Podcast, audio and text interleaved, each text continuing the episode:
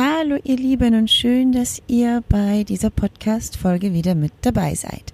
Im letzten Podcast ging es um Lysanders Geburt und wie anstrengend das war, beziehungsweise wie horrormäßig. Danke übrigens an alle, die uns geschrieben haben und an die Kommentare. Das fand ich sehr, sehr, sehr schön. Ja, und heute geht's weiter mit der Frühchenstation und wie es mir mit mir dann körperlich weiterging. Ähm, wie im letzten Podcast schon gesagt, das hat geendet damit, dass man mir Lisanne quasi gleich weggenommen hatte, ich auf die Wochenstation kam und man sich um uns beide kümmern musste. Ich konnte nicht mehr laufen, also ich war nach der Geburt nahezu bewegungsunfähig und Lisanne lag zwei Stock tiefer auf der Intensivstation.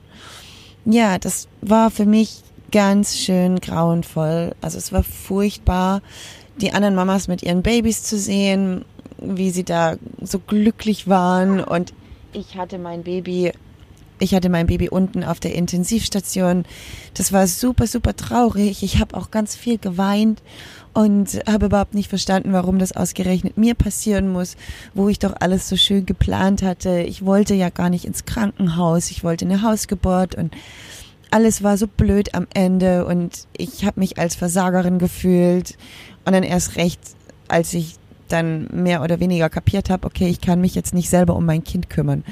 Das war ganz, ganz schrecklich. Ich war tatsächlich zu schwach, um mich um mein Kind zu kümmern, um, obwohl er ja auch gar nicht hätte bei mir sein dürfen. Also sie haben ihn mir ja weggenommen und auf die Intensivstation gebracht, obwohl im Prinzip alles in Ordnung war. Also er hatte gleich geatmet und er hat auch gleich getrunken. Ich hatte dann solche Brusthütchen und damit hat es dann auf äh, Anhieb mehr oder weniger geklappt. Was mich ein bisschen sauer gemacht hat, die haben ihm eine Sonde gelegt und vorsorglich dann eben mit Stutenmilch gefüttert. Genau. Das war Lisanders erste Milch. Das hat mich mega angekotzt. Ich war stinksauer und hätte am liebsten dann die ganze Station auseinandergenommen, als ich das erfahren hatte. Aber ja, dann war es so. Ich habe dann abgepumpt, was ging, damit die das bloß nicht mehr machen, wenn sie ihn dann dann so füttern müssen. Ähm, ich habe mich da total machtlos gefühlt. Die haben mit Lisanne einfach Sachen gemacht und ich war ja auch nicht da. Also ich konnte es auch nicht überwachen und auch sonst niemand, weil es ja eine Frühchen-Intensivstation war und da keiner rein darf. Genau, das war für mich ganz schön schrecklich. Ich fand es horrormäßig. Ich darf nicht bei meinem Kind sein und die machen auch noch Sachen, die ich nicht will. Und ich habe das zuerst gar nicht begriffen, weil ich total in Selbstmitleid versunken war. So, ja, ich arme, tralala. Und bis ich dann wieder zu mir selber gefunden habe, hat das eine Weile gedauert. Ich glaube so zwei, drei Tage. Und ähm, ja, dann habe ich angefangen, da drin so ein bisschen für mich sozusagen aufzuräumen, weil die mir einfach auch gar nicht zugehört hatten. Ich habe immer wieder gesagt, ich möchte nicht, dass er Stutenmilch bekommt. Ich habe auch Milch. Ich möchte dies nicht, ich möchte das nicht und ich möchte, dass sie mich rufen. Ich konnte zwar nicht laufen, aber ich konnte mich im Rollstuhl fortbewegen. Und die konnten mich jederzeit rufen, wenn der Lisanne aufwacht und trinken möchte. Und ich habe gesagt, sie sollen mich bitte rufen. Und das haben sie mehrfach nicht gemacht, vor allem in der Nacht. Und bin, habe dann angefangen, ähm, selber in regelmäßigen Abständen da runter zu rollen, ähm, weil mich das richtig angekotzt hat, dass sie mir die Verantwortung da einfach weggenommen haben. Das war mein Baby, mein Kind, ich wollte mich um ihn kümmern. Und klar waren die Krankenschwestern alle super lieb und so weiter und so fort und die haben sich toll gekümmert. Und ich bin auch sehr dankbar, weil ich ja an mancher Stelle auch einfach nicht konnte, aber dass man dann halt einfach meinen Wunsch so überhaupt nicht respektiert hat und mich dann quasi einfach hat links liegen lassen, was Entscheidungen äh, anging, die mein Baby betreffen. Das hat mich schon stark getroffen und ich fand es dann auch richtig heftig, obwohl ich ja im Prinzip gute Erfahrungen mit dem Krankenhaus gemacht hatte, aber es kommt dann halt wahrscheinlich auch ein bisschen auf die Station an und die Leute, die dafür verantwortlich sind. Naja, auf jeden Fall ging das so eine Weile weiter, bis ich dann irgendwann mal total wütend war ähm, und dann voll die Sau rausgelassen hatte. Und dann hat das auch funktioniert. Dann haben die mich auch mitten in der Nacht gerufen, egal wie, wo, was, wann. Dann war die Sache für mich soweit dann okay. Was ich auch noch ganz schlimm fand, ganz am Anfang, das war kurz nach der Geburt und die hatten mich dann ganz, ganz lieb ähm, war da so eine Schwester und die hat mich runtergefahren mit dem Bett auf die Intensivstation. Das waren so am, am Morgen nach der Geburt, damit ich mein Baby wenigstens mal sehen kann. Und dann haben die mich da unten auf der Intensivstation zur Sau gemacht, oh, was das soll, dass ich da mit Bett ankomme und so weiter und so fort. Aber ich konnte halt nicht. Also da konnte ich auch nicht mal im Rollstuhl sitzen, so schwach war ich. Ich hatte Probleme, meine Arme zu heben und überhaupt Bewegungen, das war richtig heftig. Aber ja, das war ganz am Anfang.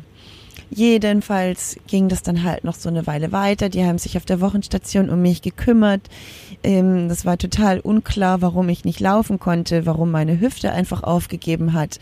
Es ging einfach nicht. Das war, als würde mein Bein jedes Mal einfach wegklicken. Das war schon vorher so und war dann nach der Geburt auch eine Weile nicht besser. Ähm, das war wie als wäre plötzlich die Kraft weg gewesen, so aus dieser einen Hüfte. Und sie hat einfach gesagt, nö, du läufst jetzt nicht.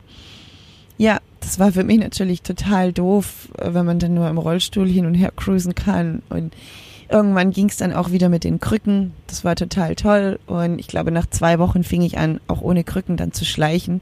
Also ich hatte total den Willen, dass ich jetzt ähm, wieder auf die Beine komme, dass ich wieder das Laufen mehr oder weniger jetzt anfange oder anfange zu lernen, weil ich habe schon gemerkt, dass das Bein über die vielen Wochen total schwach wurde ähm, durchs Nicht-Benutzen. Und das dann halt durch das Wiederbenutzen konnte ich nur schleichen. Das war ganz witzig anzuschauen für manche Leute. Also ja, war für mich dann im Endeffekt dann auch ganz lustig. Das hat mir die Zeit dann so ein bisschen versüßt und dann war es nicht mehr ganz so schlimm. Ja, ähm, genau. Und dann kroch ich halt hin und her oder bin hin und her geschlichen nach oben und nach unten, um mein Baby zu sehen. Ähm, die Esmeralda bellt da jetzt im Hintergrund. Tut mir leid, die beschützt nur. Und irgendwann ähm, konnte ich dann auch wieder halbwegs laufen und ich glaube, das war so nach zwei Wochen. Ah, ich kann die, ich kenne die genauen Daten nicht mehr. Das ist alles ein bisschen verschwommen. Ich sage jetzt einfach keine Daten mehr. Aber ich konnte dann irgendwann wieder halbwegs laufen und dann bin ich immer hoch und runter. Und irgendwann kam auch die Zeit, wo sie gesagt haben, okay, cool, ähm, sie können mich jetzt eigentlich entlassen. Ich bin mehr oder weniger gesund. Ähm, dann war mein Baby aber noch da. Also den Lisanne wollten sie dann nicht entlassen. Der war noch immer auf der Intensivstation und ich wollte natürlich auch mein Baby mit nach Hause nehmen. Dazu haben sie Nein gesagt und ich wollte aber auch das Krankenhaus nicht verlassen. Ich habe gesagt, nee, ich fahre nicht nach Hause. Ich muss ihn so oder so schon alleine lassen. Es ist schon schlimm genug, dass wir uns nicht äh, miteinander so auf die Art und Weise verbinden können. Was übrigens immer noch sehr, also ich fand das sehr empfand das als sehr traumatisch und wir haben immer noch Probleme damit, der Lysander und ich. Es war eine sehr, sehr schwere Zeit für uns beide, für ihn als Baby und für mich als Mama. Und wir haben das nie richtig aufgeholt, äh, weil, weil ich weiß es nicht, ganz ehrlich. Vielleicht auch, weil ich es noch ein bisschen verdränge. Vielleicht hilft es mir jetzt so ein bisschen, wenn ich darüber spreche, ähm, dass wir da irgendwann mal drüber wegkommen.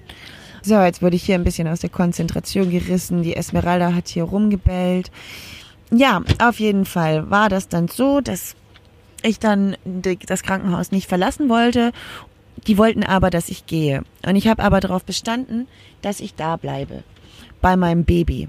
Und ähm, nach ewigem Hin und Her und nach richtig vielen Gesprächen und ein bisschen auf den Putz hauen hat es dann auch geklappt.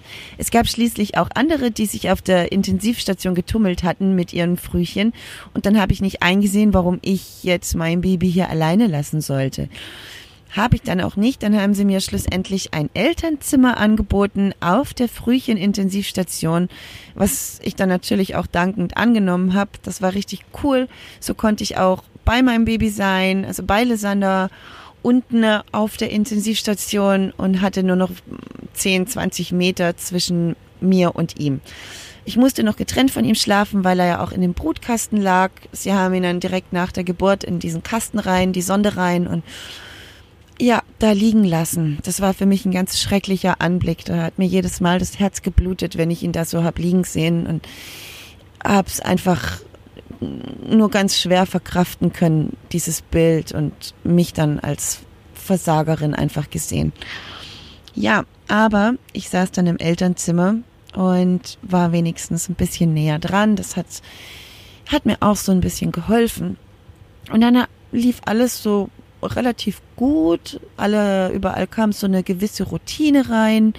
Ich kam gut mit allen Leuten zurecht, auch mit den anderen Eltern, äh, die dort auch gewohnt haben. Das fand ich dann ganz witzig. Und irgendwann kamen die dann zu mir und meinten, sie haben nur noch ganz wenig Platz.